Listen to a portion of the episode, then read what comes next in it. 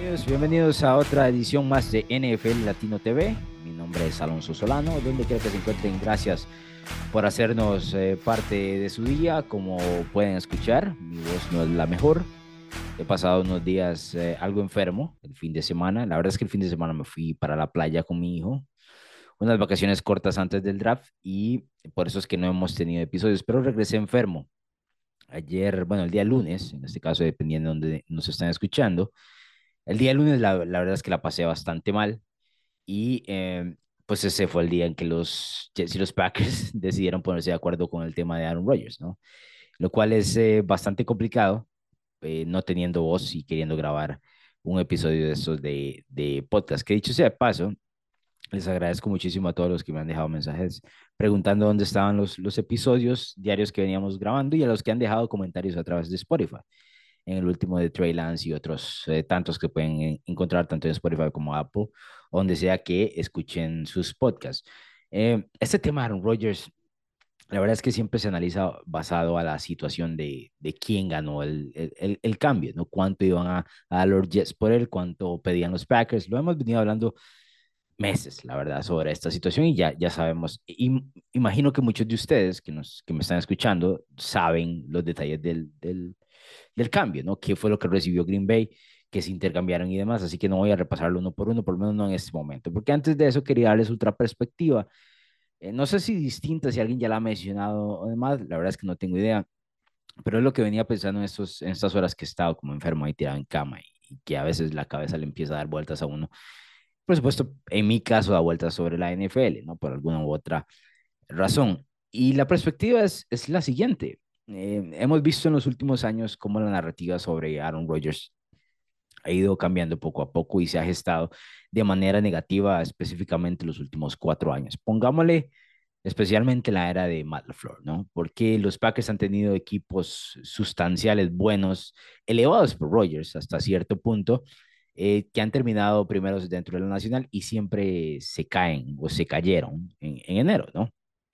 Y eso fue fue tanto así que se, se convirtió como en un meme, ¿no? Como en esto que llama en inglés el punchline, como en la broma de todos los eh, eneros durante la temporada de NFL. Es decir, ¿de qué me sirven los Packers siendo potencia de septiembre a diciembre si se me caen en enero? Y así fue la situación, perdiendo dos veces contra San Francisco, una de ellas en casa, una de ellas de visitante, perdiendo contra Tampa en casa y por supuesto la última de ellas no en postemporada, pero sí en enero ante los Lions, que curiosamente acabó eh, con el último paso de Rogers, pase, perdón, de Rogers, con una siendo una intercepción vestido de Packer.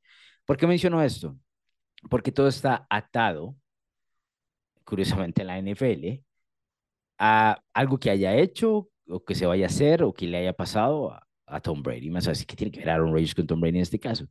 El tema de las narrativas, señores. Aquí jugamos narrativas, aquí contamos historias. Lo saben muy bien por Narrativa X y por la manera en que tratamos de analizar un poco eh, en los pensamientos y en los podcasts el fútbol americano, ¿no? Y esta narrativa Rogers ha sido negativa en los últimos cuatro años. Y aquí lo que quiero decir con el tema de Tom Brady es que si notan, Brady no tenía una narrativa negativa en New England, pero no estaba del todo favorable ante él en esa pelea, entre comillas, porque no era real, sobre quién tenía mayor crédito sobre el éxito de los Patriots, ya sea él o Bill Belichick.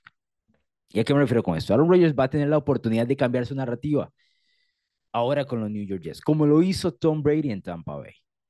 Saliendo de New England, decíamos, bueno, Tom Brady, inclusive con sus seis anillos de Super Bowl, mucha gente decía, bueno, pero es una creación de Bill Belichick. Ya van a ver cómo le va a ir sin el monje. Tom Brady era una creación de Bill Belichick, no, es, no era tan bueno, mucha gente mencionó, lo cual es algo absolutamente absurdo, ¿no? Porque el tipo, si bien es cierto, sus eh, mejores jugadas se veían mundanas, él hizo de lo espectacular lo mundano, ¿no? Y nos acostumbró a poner números irreales y a convertirse en un absoluto dios mitológico durante la postemporada. Pero aún así, a pesar de tener seis anillos, de tener la misma cantidad de Super Bowls que los Steelers y los Patriots, aún así cuestionábamos si Tom Brady era la razón por la cual New England eh, había ganado estos Super Bowls, ¿no? Pues vaya atrevimiento. Y entonces discutíamos cuál era el porcentaje de crédito que él merecía. Claramente estamos de acuerdo que merecía él un porcentaje, otro Bill Belichick y otro porcentaje del resto de los jugadores que pasaron por New England durante los últimos 20 años, ¿no? Pero la, conversación interesante estaba atada a quién tenía eh, mayor crédito, si Belichick o Brady. Cuando Brady sale de New England, el crédito 60%, vamos a ponerle 60%, era del entrenador en jefe. Vuelvo a decir, la narrativa estaba, no, o sea, Tom Brady es un grandísimo jugador, pero ahí el, el brillante, el genio, el que puso todo en su lugar era Bill Belichick, ¿no? Entonces, cuando él se va a Tampa, por encima de sus 40 años, todo el mundo está esperando un fracaso. Recuerdo muy bien comentarios en redes sociales que decían, ay, todo esto para, todo este equipazo para un récord de 7 y 9. Que van a ver ese comentario mucho en redes sociales, especialmente en Instagram, como ahora Aaron Rodgers y los Jets. Pero bueno, vuelvo al tema Tom Brady, ¿no?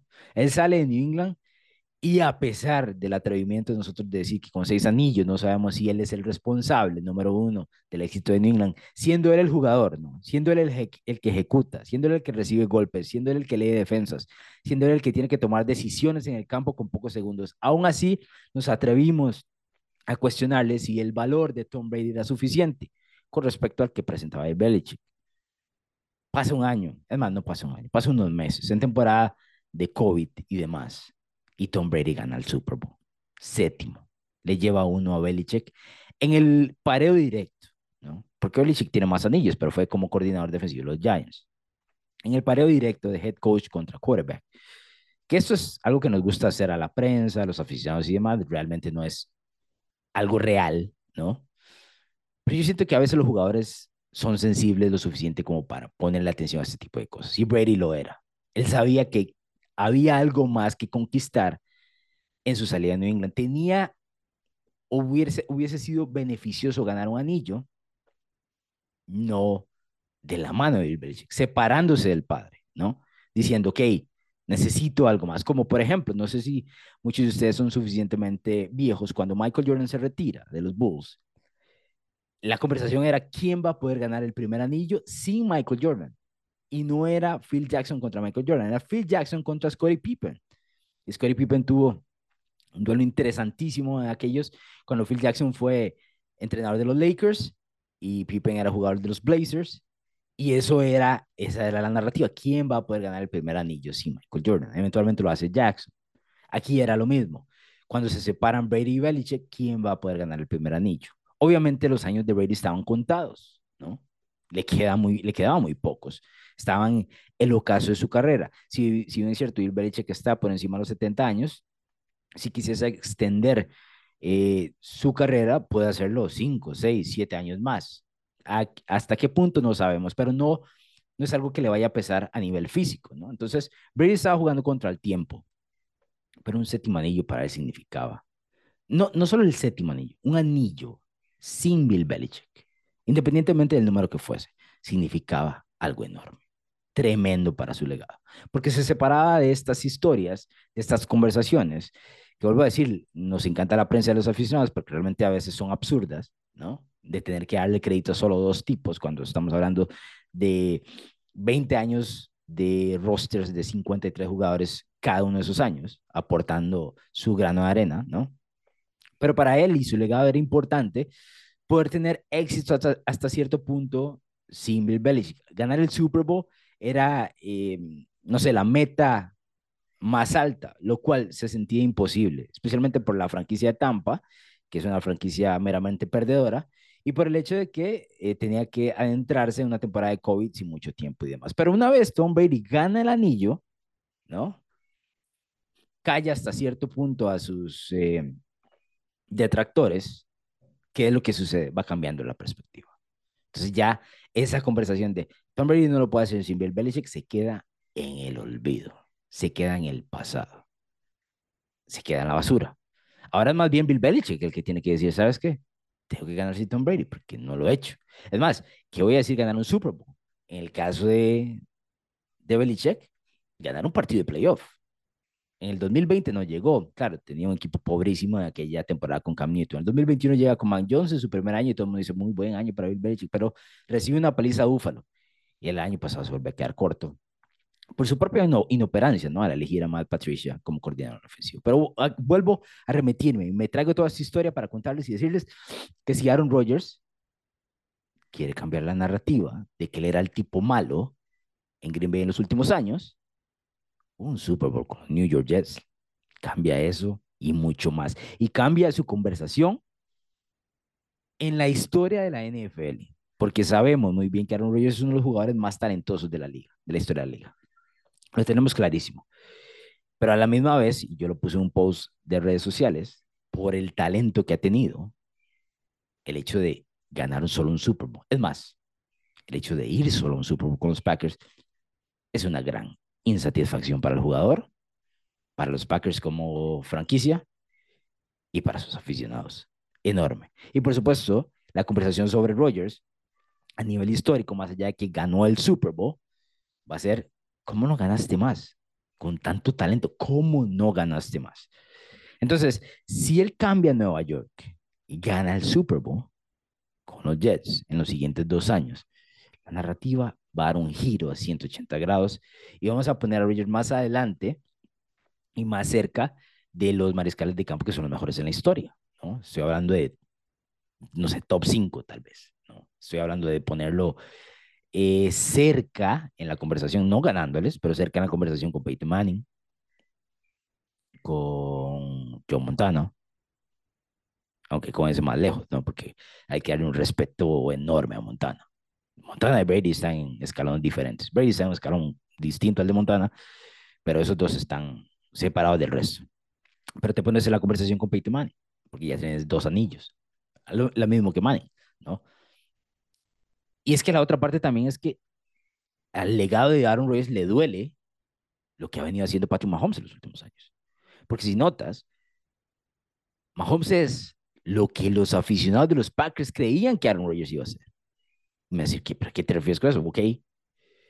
Patrick Mahomes es tan espectacular y tan impredecible como Aaron Rodgers, tan fino, tan excelente como Aaron Rodgers, pero tan clutch como Tom Brady en, en postemporada. Es una combinación absurda, imponente, ¿no?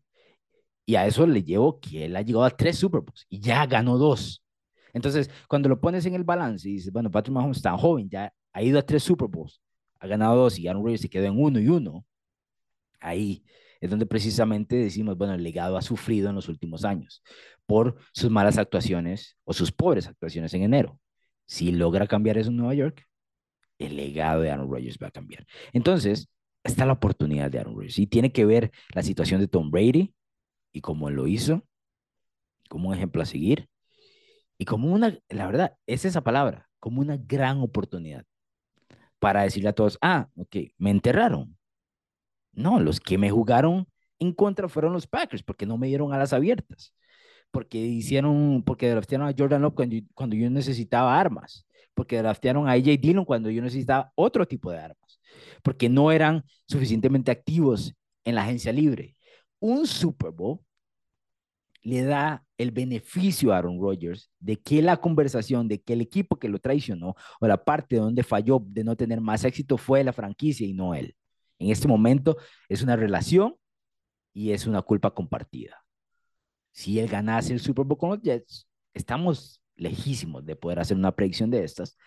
Pero bueno, ya entra dentro de las conversaciones. Si ganase el Super Bowl con Jets, esa conversación y el legado de Rogers se van a ver aumentados hacia su lado. Así que quería darles esa perspectiva. No sé si ya lo pensaron. Imagino que muchos de ustedes sí. Ahora, sobre el trade en particular.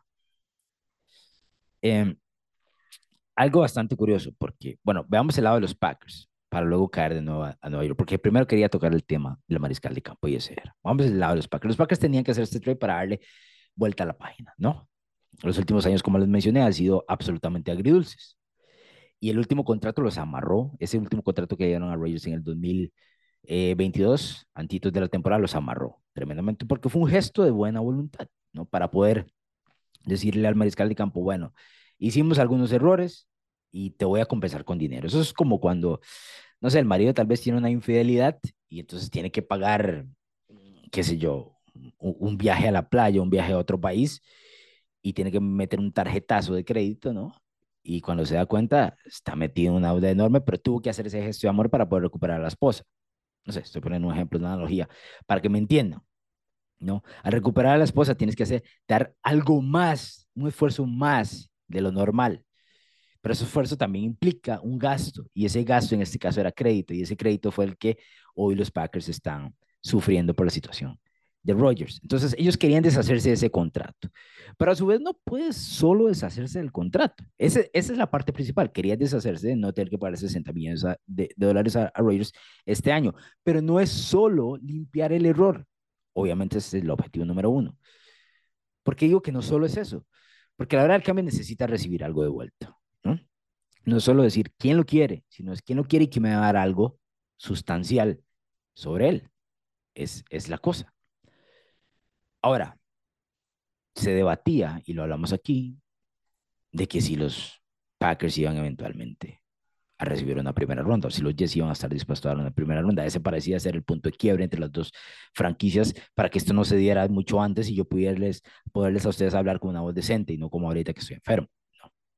Pero en fin, se debatían eso. Y entonces, los Jets reciben a Aaron Rodgers, que es el objetivo principal, un pick número 15, el pick número 15, perdón, del 2023, que es nada más un cambio entre el 13 y el 15 de este mismo año, ¿no? Los Jets tenían el 13, ahora es de los Packers, los Packers tenían el 15, ahora de los Jets. Que mucha gente dirá, no es un gran cambio de nada, pero en muchas oportunidades saltarse un par de puestos sigue siendo una victoria pequeña, pero una victoria en fin para los Jets. Eh, perdón, para los Packers. Reciben una segunda ronda del 2023, que ya sabíamos que eso iba a suceder. Una sexta ronda del 2023. Y aquí viene el punto de detalle que es el crucial. Que los Packers reciben una segunda ronda condicional en el 2024. Y la condición de esta es que si Aaron Rodgers juega el 65% de los snaps en el 2023, este año que viene, esa segunda se convierte en una primera. ¿Qué es lo lógico aquí? ¿Qué es lo que lo más probable que suceda? Que eso sea una primera ronda. Que Aaron Rodgers no solo cumpla el 65% de los snaps, sino que sea un muy buen mariscal de campo para los Jets, que los pongan postemporada, que les dé una oportunidad de competir y eventualmente eso se convierte en una primera para los Packers. Me parece un mero trámite, ese, como un, un juego de, de, lenguaje, básicamente, como para los Jets no sentirse tan mal en el tema del cambio. Es que tuve que enviar dos primeras rondas por Rodgers, aunque realmente es una y una segunda ronda. Los Packers no iban a recibir menos de una primera ronda, esa es la pura realidad. Aquí la pueden maquillar como sea, esa es muy probablemente una primera ronda. Y si en el caso, en el último caso, que Rodgers se lesione, ¿no? porque está próximo a cumplir 40 años, se lesione y no juegue el 65% de los snaps y siga haciendo una segunda ronda, es muy probablemente que veamos unos Jets hacia la baja, ¿no? Porque no va a ser los mismos Jets, eh, o bueno, va a ser los Jets esperados con Rogers, que sí en este caso sería con Zach Wilson. Lo que significa que esa segunda ronda sería una segunda ronda alta. Entonces, no es una, no es una mala interpretación de parte de los Packers. Dejar de, bueno, vamos a maquillarlo así, está bien. Pero Green Bay sabe que eso es una primera ronda. Todo el mundo sabe que eso es una primera ronda. Entonces ahí ganan, ganan, ganan los dos, porque los Jets querían a su mariscal de campo y lo tienen. Es un buen cambio para los Packers. Vuelvo a repetir, no envías o no pedís menos que una primera ronda, basado en el hecho es que este tipo en los últimos tres años ha sido dos veces MVP. Que podríamos cuestionar si los valía o no, si los ganó o no, no importa. Fue dos veces jugador más valioso de la NFL, sigue siendo uno de los mejores mariscales de campo de la liga. En el ranking no Tal vez está ya detrás de Joe Burrow, Joe Allen, por supuesto Patrick Mahomes, está bien.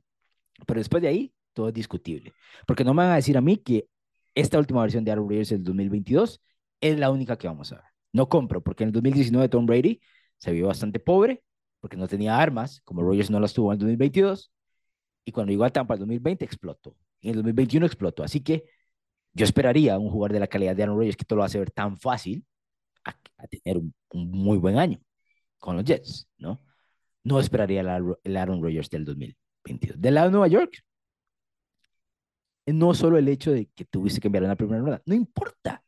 ¿A quién le importa la primera ronda del lado de Nueva York? Necesitas al mariscal de campo. Un tipo de estos a sus 39 años de 40, tomas el chance, juega la lotería, que te va a dar un año o dos años, no sabes. Juega la lotería, sos los New York Jets. Nunca tienes este tipo de jugadores en tu franquicia nunca tienes ese tipo de mariscal de campo. Lo tomas, tomas a Aaron Rodgers, a como sea, ¿no? Y esto es básicamente por la mala gestión que ellos tuvieron en el año del draft donde eligieron a Zach Wilson, ¿no? Eh, tampoco les voy a tirar pedradas. No es porque yo considero que Zach Wilson sea un gran mariscal de campo que pueda ser recuperable. Me parece que tiene la cabeza en otro lado. Y es básicamente un bust elegido en, el segundo pick del draft. Pero en el, draft fallan todos. En el draft fallan absolutamente todos. ¿Cómo sé que fallan todos?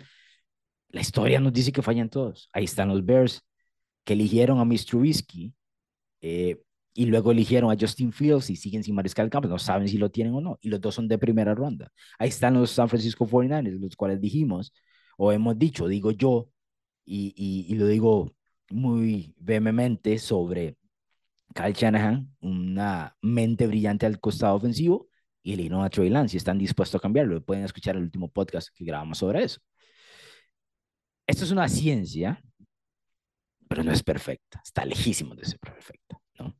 Entonces, lo que te Aaron Rodgers es una oportunidad. Entonces, buscando una oportunidad, juegas y compras más bolitas de lotería o más tiquetes de lotería, independientemente de cómo sean en el país que me estén escuchando en Latinoamérica. Entonces, eso es lo que te Aaron Rodgers, una oportunidad. No te garantiza nada, pero te da una oportunidad. Y eso es lo que quieren los Jets. Tienen un equipo suficientemente talentoso, joven, como para ir a por todas en los últimos dos años, en los siguientes dos años tratar de vencer lo que va a ser un gauntlet. El gauntlet, para aquellos que no saben, es este brazo con los gemas del infinito de Marvel. El gauntlet de los quarterbacks de la AFC va a ser absurdo, imponente. Uno de los mejores más difíciles en la historia de la NFL, con Patrick Mahomes, con Joe Burrow, con Josh Allen, con Trevor Lawrence si lo queremos meter ahí. Ahora Aaron Rodgers, Lamar Jackson si decide fichar eh, de Sean Watson si recupera su nivel. Em, no voy a mencionar a Kenny Pickett, ¿verdad? No hay que mencionar a Kenny Pickett. ¿Estamos de acuerdo? ¿Qué me falta por ahí? Alguien se me vaya a escapar por ahí. No voy a mencionar a Tua tampoco. Pero Miami tiene un, muy buen equipo. Tal vez Tua sea su, su eslabón débil y demás, ¿no? Russell Wilson se me escapaba por ahí. Que sí, sí, yo sé que Russell Wilson tuvo un año terrible, pero a ver, es un campeón del Super Bowl. No podemos decir eh, que no. Ah, Justin Herbert, me faltaba Justin Herbert, carajo. O sea, el gauntlet por el que va a tener que pasar Aaron Rodgers va a ser fascinante. Y eso me remito a la primera idea del podcast, le va a dar una oportunidad de cambiar su narrativa, cambiar la narrativa y la historia a su favor y el legado a su favor. Y poder echarle un poquito más las culpas a los Packers. Pero bueno, eso es lo que quería comentarles sobre este cambio que ya por fin se dio. Para mí particularmente se dio un momento no ideal porque casi que no tengo voz. Pero bueno, compartan este podcast con un amigo si les gusta la conversación. Déjenme en los comentarios en Spotify, me han dejado varios ya. Pueden seguir dejando.